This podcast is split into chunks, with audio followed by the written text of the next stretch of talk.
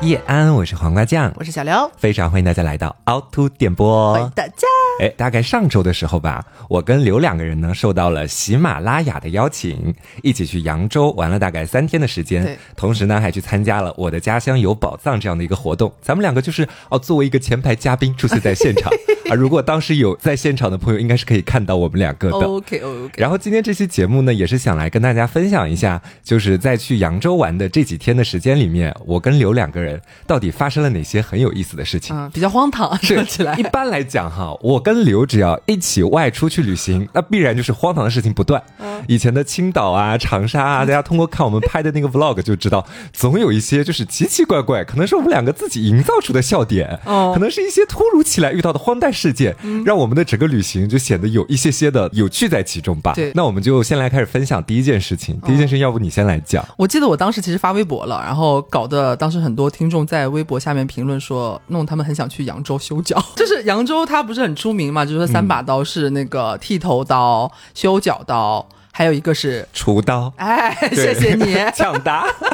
然后呢，因为我个人，我从小到大活到这么大，我其实是一次都没有去修过脚的。为什么？就是我小时候，就是可能很小的时候，妈妈帮你剪脚指甲。嗯，我爸也是。后来长大了之后，从来都是自己去修理自己的就是脚部啊。嗯，从来没有别人帮我剪过脚指甲。然后我是一个特别担心，比方说卫生问题呀，或者是别人去帮你剪脚趾甲的时候，你会不会觉得哎很痒，或者是很不舒适？会不会弄破？他给你弄破了，啊弄痛了之类的。然后我就很担心。然后没有想到这一次，因为瓜是一个在养生这方面按摩啊、采耳啊、捏脚啊、采耳啊，就信手拈来，他非常喜欢这些东西。嗯，然后我们就在有一天，就是大家跟团的这个行程结束之后，我们两个意犹未尽，决定说一定要去体验一下三把刀之一，剃头就算了，咱们去修修脚。我是没有毛剃，你那边的话应该也不想去剃毛。我不好剃，主要是。然后我们两个人就专门驱车前往了东关街，嗯，找了一个瓜在那个软件上面精挑细选的一家修脚店，是我们去。体验这个修脚的文化，嗯，我该怎么跟你形容？就是我从来没有见过我的脚可以白嫩丝滑到如此地步，嗯啊，我承认我这个刘作为刘本人，我是觉得我的脚是长得还蛮漂亮的，嗯，但是我没有想到，就它还能漂亮到这种地步，它真的会把你的脚趾甲修得很干净、很漂亮，那个分寸拿捏的刚刚好，不会过长，也不会过凸，然后会把你脚上的一些各个方位的一些小死皮呀，全部都给你舒舒服服的清理干净，嗯，然后我在全。部都弄完的那一下，那个修脚师傅是他们的店老板，拍了拍我的脚，姑娘你看一下怎么样？我觉得这个其实很加分，因为我原本在杭州这边去修脚的时候，基本上就是那个修脚师傅给我修完了，就直接提着东西就走了啊，就表示说你这个服务项目已经结束了，他不会问你有没有什么要修改的意见。对，然后我们去的那一家刚好好像是就是店长给我们两个修的，老板，对他修完之后还会问我说，哎，你觉得这个修的怎么样啊？有没有什么要改的地方？我当时一看我的那个十个脚趾头，你就感觉他修的非常的完美。对，然后出来的时候你就感觉自己走路都比较轻盈。但是我最喜欢的其实还不单单是这个。还有另外一个，就是大家知道这个刮脚皮。他应该会拿一个那种小小的刮刀一样的东西吧，然后在你的那个呃脚跟对脚底板那个地方也会刮。嗯，然后我当时我就瞄了一眼，发现我的那个脚皮就像那个雪花一样。那你脚皮是真挺多的呀，姐，你没有看吗？你没有像雪花一样吗？我没有看。本身他在修之前会给你泡很久，嗯，让你就是很舒适嘛。然后那个可能死皮什么的也会比较软化一些。我能感觉到他在刮，但是他真的拿捏的那个分寸刚刚好，你不会觉得痒，更不用说痛了，更不可能痛。可能就是老师傅。的手艺吧，我觉得这个这可能也是扬州的一种传承，我觉得是一种文化。他整个全部都给我修完之后，刚前不是说拍拍我脚，说意思是姑娘你看一看有没有要修改的。我说这是什么改大纲吗？还 还有修改的机会的？你是甲方了？对对对，我是甲方。然后我就坐在那个床上，掰着我的脚开始就是。里外这样看，嗯，我当下你知道我第一反应是什么？我很不想穿袜子穿鞋。为什么？我会觉得我现在的脚就是没有一双袜子和鞋配得上我这双脚。我觉得我现在修的就是香香美美、干干净净、滑滑溜溜。再穿上袜子和这个臭鞋，是对这位店老板的一种侮辱，也是对你脚的一种亵渎。呃，是的，我当时就很想光脚离开。真的，我觉得大家，我们真的没有夸张，真的，我人生第一次体验修脚，真的好舒服，嗯，很解压。因为我们当天其实是一个特种兵的一个行程，差不多，嗯，但是我们还是选择想要体验一下他当地这个非常著名的文化，嗯。然后我们弄完之后，觉得感觉一天的这个有一些疲累的这种感觉呀，你走了一天嘛。真的烟消云散，很舒服，很舒服，很推荐大家去感受一下。不知道是哪家店的，可以去俺的微博去看一下。我当时有一个定位的，非常推荐大家去那家店。这次我没有推广吗？我怎么没有收到这个通知啊？然后我来讲一件事情吧，就我讲的这个事情呢，可能是跟吃的关系会更大一点，哦，但是呢，它跟淮扬菜啊好像没有那么大的关系。哦，啊是这样子的，当天晚上我们两个修完脚，其实晚饭我们俩都吃了，嗯，但是你知道，就是人在异乡的时候就很容易猪瘾犯，对，你觉得说好像我就来这边这么几天，不点一点这边的外卖尝一下的话，始终觉得有点亏，因为很想知道扬州这边大街小巷里面的那个店，它味道到底是什么样的。对，然后回到宾馆之后，我就先问问刘，我说啊，你有没有什么想吃一点东西啊？然后刘就跟我说：“哎呀，晚上吃饱了，也没有很想吃吧。”我说：“那就再等等吧。”然后后面我在那边翻那个外卖软件嘛，然后我就开始试探性的问刘：“我说刘，我觉得这家你看哎，什么什么区炒饭第一名哎。”然后刘当时说：“我看看，我看看。”看完之后他就说：“嗯，那我也点一份吧。”哦。然后我们俩当时就点，我点的是炒面，他点的是炒饼。对，请大家永远给我记住“炒饼”这两个字。然后我当时就点了嘛。其实原本的时候，我对就是这个外卖并没有抱特别大的一个期待。嗯。因为讲实话，我在安徽。啊，包括在杭州啊，在其他地方就点那种炒面什么的，点的真的蛮多。我觉得味道大同小异。对对对。然后那个送餐就送过来了嘛。我的那个炒面，我讲实话，就跟我以前吃的感觉都差不了太多。嗯。但是留的那个炒饼，他送到嘴里的第一秒的时候，他真的差点失声尖叫出来。哇，怎么这么好吃？我一开始还不相信，因为我以前从来没有吃过炒饼这个东西。我说你给我吃一口，然后吃到嘴里你就知道，它很像是那个土豆丝的那个形状，塞到嘴里之后就软软 Q Q。然后刘又给他加了。一个点睛之笔就是辣条，然后你会觉得那个辣里面带了一点甜味，然后整个吃下去虽然只有小小的两口，但是已经坚定了我第二天晚上一定要点炒饼的那个信心。对他当下真的尝完两口我那个炒饼，我看他最后接着吃他的那个炒面都已经不香了，对，就食不知味，你知道吧？然后我们当时其实当晚就是猪瘾犯了，一人点了一份，这是主食嘛。嗯，我们还点了扬州本地的，不是那种全国连锁的那种奶茶店。嗯，我们选了一家就是在扬州本地的这个奶茶店，我们点了三杯饮料。进行一个牛饮，然后后面到第二天晚上的时候，我不是要兑现我前一天晚上就是自己要吃炒饼的那个愿望吗？然后我发现就是那家店店里面的炒饼没了，嗯，然后我就火速开始在扬州全城寻找第二家，就是他们家那个连锁店。然后后面的时候就真的还被我发现一家，但是配送费二十二块钱，我当时。我就嚎叫一声，我就跟刘讲说：“刘，你说我们赚钱是为了什么？为的就是在这个地方吃好东西，你能够看到那个配送费，就闭着眼睛点都没有关系。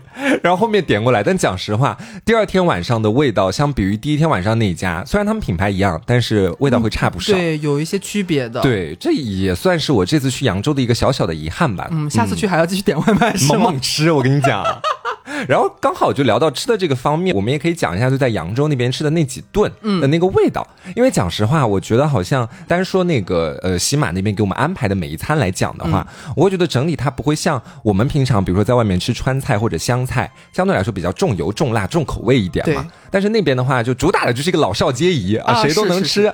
然后呢，整体的味道不会给你的味蕾带来那么大的刺激，但入口肯定是舒服的。它不是那种清淡到什么清汤寡水，对对对对，它也是就是有一些，比方说有味儿。哎哎，对，是好吃的。因为我觉得这也是很合理的一种安排吧，可能也是那边的比较特色的地方。我们这一次去有很多很多的喜马拉雅上面的一些主播们，嗯，大来自五湖四海嘛，可能也是要照顾到所有人都能够接受的一个口味。嗯，而且我在后面，因为我其实不太了解这方面，因为大。家可能知道说淮扬菜是国宴，哎，咱们就是主打像瓜刚刚说的，就是不论你来自哪里，男女老少吃到都会觉得是好吃的。嗯，所以我觉得去扬州吃东西的话，其实没有特别大的负担，不用担心说啊会不会不好吃啊，会不会不合我的口味啊，你一定都吃得了。嗯，而且我印象比较深刻的是，我们好像是最后一天吧，还是倒数第二天的时候，那个早饭，我真没有想到扬州大早上要吃那么大的蒸饺，真的很早茶那个是，但是我其实很合我的口味。嗯。因为我很爱就是类似的这种早点，嗯，什么呃包子饺子这种比较碳水类的，嗯，还有那个三丁包吧，好像是还是三鲜三丁包，好像是。好好吃，我很喜欢那个味道。我喜欢吃那个灌汤包，那个灌汤包真的跟我拳头一样大。然后还要拿吸管先吸里面的汤，味道也是绝美。对，我觉得还是蛮有意思的。而且除了吃之外，我们其实，在旅途当中，其实途经了很多个扬州那边的景点。嗯，我觉得也可以稍微给大家浅浅推荐一下，就是我们玩下来觉得印象最深刻的几个吧。嗯，首先第一个可能就是我们第一个行程就是去到个园。嗯，然后我也是在个园买到了人生当中的第一杯羊大酸奶。啊，就是。那个茉莉花真的好好喝，就是那个杨大酸奶。我前面不是也去了一次扬州吗？我就已经喝过一次，但当时喝的不是茉莉花味道的啊，它有很多别的口味了。对，然后我第一次喝茉莉花口味的，就是在我跟刘一起去扬州的时候。然后我当时我觉得那个口感，其实你单说酸奶来讲哈，本人就是发表内心的做一番点评，也仅代表本人个人看法哈。啊，这个前缀有点多，就它和在超市买那个酸奶没有太大的区别。嗯，但是就是因为它里面那个茉莉花瓣，我就算是一个点睛之笔。还有那个茉莉香，不是那种很香精的味道，对，是很鲜甜的那个香味。是，就你喝到嘴里的时候，真的是有点唇齿留香的感觉。嗯，然后你用嘴去嚼那个花瓣的时候，那个香味就会更加浓烈一些。哦，然后我我个人还是比较推荐大家，如果有机会去扬州的话，去当地买，因为我们当时会觉得说，我们要在离开之前，这也算是一个扬州小小特产了吧，杨大酸奶，对不对？我们想要带一些回来，给这次没有来的我们其他的一些伙伴们分享一下。嗯，然后我们就想说，包括同行的很多别的主播都在说，我们要不要上那个某宝啊、拼爹爹上面去看一看啊？就是不用这样手往回拎了嘛。嗯，结果发现朋友们。本地的还是最便宜，你敢相信？是，还是推荐大家就是在当地进行一个喝得爽的动作啊！走之前可以去一些他们路边其实都有一些直营的店，可以进行一个小小批发。对，也不用买太多，它那个保质期只有十五天。哎，对，是不用买太多。我们当时大概买了十来二十个回来吧。但是没有两三天我们就喝光了，差不多。真的蛮好喝的，哎，其实蛮推荐的。哎，扯远了，咱们说个园。对，你要说那个景点。个园是我们第一趟的第一个行程，然后进去之后，我其实个人说实话，从小到大对这种景点类的，就是山水啊这种啊比较名胜古迹一点啊古色古香这种风景类的景点，我其实个人不是特别的感冒。嗯，一般都是可能去浅看一眼啊，我就是想要一个快步前行。嗯，但是它那个个园，我觉得真的是怎么说，里边就是别有洞天，山路十八弯，它每一个不同的区域真的。全都是有怎么说不同的故事的那种感觉，嗯，然后印象最深刻的，我觉得瓜可能也是，就是在那个像是十字路口的一个那个区域吧，比较中心的一个区域，它分上下左右，就东西南北四个不同的方向，它造出了四季的景色，嗯，包括其中印象最深刻的，我和瓜好像都是最喜欢那个像是秋天的那一块，对，它真的有就是红色的枫叶，然后假山就是重重叠叠，然后上面还有一个小亭子，你随便站在任何一个角度，举起你的手机去拍，都。非常的出片，真的很好看，我就非常推荐大家去个园的话，一定要站在那个地方去拍几张照片，真的很美丽。然后我这边的话，其实我比较推荐的景点是那个瘦西湖，哎，感觉带上西湖的景点都会是我爱的。就是当时我们也是跟着导游一块进去的嘛。我觉得你去瘦西湖玩的话，最主要的一个看的地方应该是看桥，里面的桥造的很漂亮。嗯，一个是那个二十四桥，还有一个是五亭桥。然后我就真的觉得是那个造桥的技艺非常的高超。你从很远的地方看到它，你脑子里面没有什么别的话语，就第一句话就是哇，它好美。然后就忍不住想要上去走两下。然后其实，在我们当时去的时候，应该不算是在假期里面，嗯，但是上面的人还是非常的多。对，即便烈日炎炎。对，然后我们也可能只是。直接走了一趟，也没有过多停留，就直接过去了，因为人实在是太多了。嗯嗯。除此之外，还有一个大明寺，我觉得里边有一个地方，就是我也蛮喜欢的，就是它里边有一个求财的地方，在求财的地方的外边门口一点点有一个像是它写叫做净手处，就是洗干净的净，就是你洗手要净手，就说你拜财神、你求财之前，你要就是先把你身上的污浊洗净，它体现在这个手的部位。嗯。然后它下面还有一个提示，它有一个像是。竹子做成的一个水舀的那种感觉，水瓢，然后让你什么左手先拿，什么先浇右手，然后再浇左手，然后弄干净，然后进了你的双手之后去拜那个求财那个东西。然后我特别好笑，我这经常就是我这个人看字啊，就是容易左右颠倒。我印象当中他写的好像是要先用左手拿洗右手，然后再换到右手这边去浇左手。嗯，然后我就先进行了一个反向的操作。我就看着要先洗左手再洗右手，然后我还在那拜了半天求财，然后瓜上了个厕所，还说我说哎求财那边。有要求啊，你要先洗左手再洗右手，然后瓜去洗了一遍，然后定睛看一下，刘咱们是不是拜错了？人家先 洗右手，好像是反的，其实是 求错了，不知道有没有求到，完全记错。哎，不过讲这个，你让我想到另外一件就是比较有意思的事情，就关于旅途中的爆笑事件哦。因为你知道，我跟刘两个人真的就是歌姬二人，就是走在那个旅途的过程当中，我们俩那真的是歌声不断。因为你知道，其实当时的时候，我们是一整个团出去玩嘛。对。然后，其实团里面我们认识的朋友并没有特别的多。嗯。大多数时候，基本上还是我跟刘两个人结伴而行。对对对。然后在走路的过程当中嘛，难免枯燥。那枯燥的时候怎么办呢？我们俩就互相给对方唱歌取乐。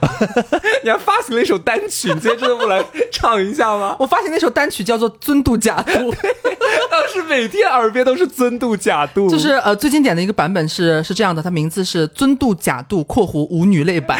就是把它嫁接到《舞女泪》这首歌上，我为大家浅唱两句哈，就是尊嘟家嘟苏尊嘟，尊嘟家嘟还苏家嘟，我说苏苏苏，可以了。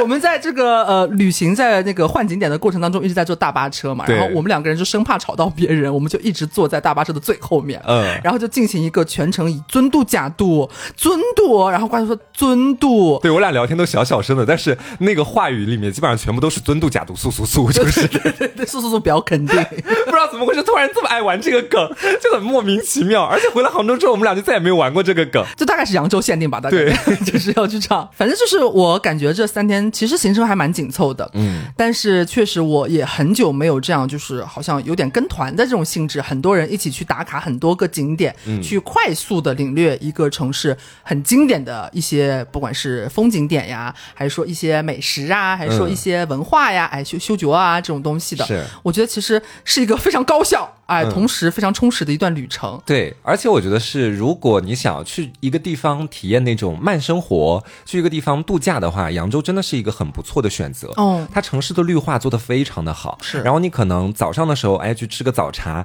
晚上的时候去东关街走一走，走累了之后，你再去修个脚，修个脚刮刮脚皮啊。对，白天的时候可能或者傍晚的时候，你也可以去瘦西湖那边逛一逛。嗯，那能玩能逛的地方真的是特别的多。而且就是我在车上的时候有听导游去讲，就扬州市它其实是有在刻意。保护自己的老城区的啊，在中心对瘦西湖的那个周边是建筑物完全限高，所以你走在路上的时候，你不会看到那种高楼大厦。嗯，然后路边的包括公交站台都是那种古色古香的木质的啊，是的，是的。整个那个老城区就很像是你来到了一个巨大的古镇里面啊，然后在里面就畅游。所以我觉得这是现在很多在都市生活的年轻人比较缺少的一种节奏啊，对，就是慢节奏的生活。嗯，所以我觉得大家如果有机会的话，呃，也可以去扬州那边体验一下这种慢，去感受一下生活。的美好。那么同时呢，我们也非常感谢我们的喜马拉雅邀请我跟刘这次去扬州玩了一趟，玩的非常开心，非常的感谢。谢谢。希望下次还有什么别的活动的话，也可以继续邀请我们，因为我们这次其实只有我和瓜两个人有时间。下次或许我们可以就是凹凸电波一个集体出行了。哎，是的，是的。那本期节目的内容到这里就跟大家说再见啦！我是黄瓜酱，我是小刘，别着急，慢慢来。我们下次再见喽，拜拜。拜拜。